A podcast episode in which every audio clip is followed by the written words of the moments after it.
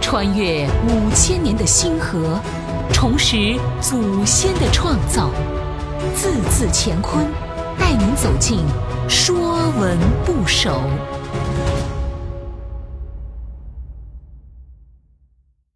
说文不首》秋，山丘的丘。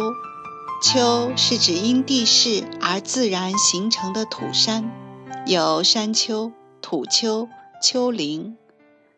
丘是个象形字，甲骨文金文字形像山丘形，丘较小，故用两个隆起的小山峰表示。到了战国时期，字形额变。下面加一或土，示意高出地面。说文：丘，土之高也，非人所为也。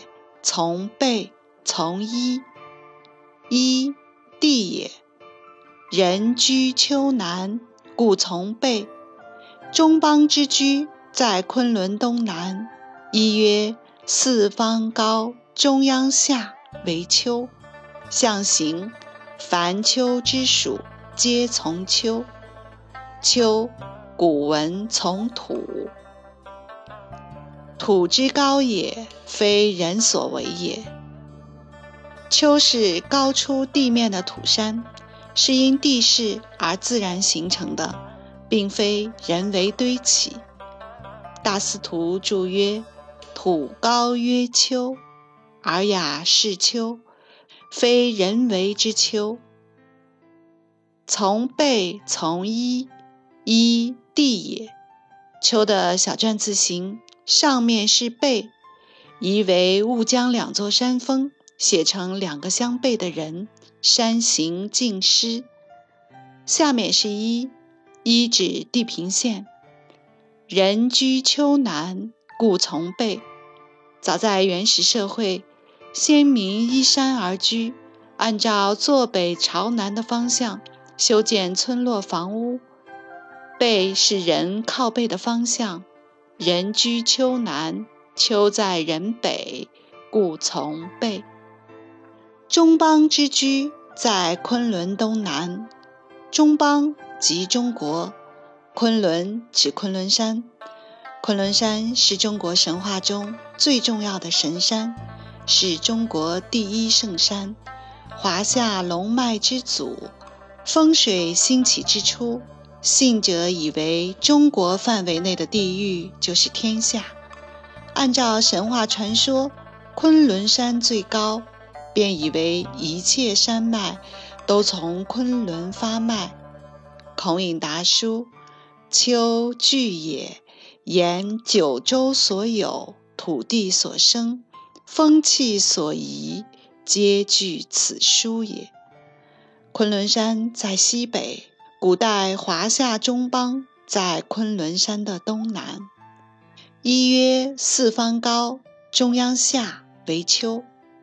一种说法认为，四周隆起、中央下洼的地形叫做丘。丘的古文字形，上面是背，下面为土。丘是人们居住的地方，也是人死后埋葬的地方。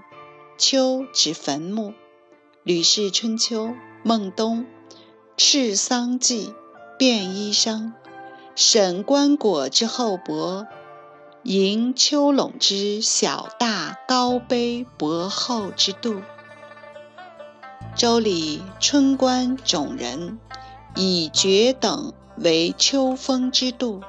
于其数数，郑玄注：王公曰丘，诸侯曰封。汉律曰：列侯坟高四丈，关内侯以下至数人各有差。秋也指废墟、故墟。楚辞九章：曾不知夏之为秋兮。这里的秋指废墟。秋。也指古代划分田地政区的单位名，《周礼·地官·小司徒》：九夫为井，四井为邑，四邑为丘。郑玄注：四井为邑，方二里，四意为秋，方四里。凡秋之属，皆从秋。以秋为元素造出来的字，大都有秋所代表的含义。比如谦虚的虚，虚大秋也。昆仑秋谓之昆仑虚，虚是虚的本字。比如泥，泥凡顶受水丘，指四边高、中间低，可以蓄水的丘。这些由丘的元素造出来的字，大多与山丘有关。本栏目由字字乾坤出品，更多课程内容请关注公众号。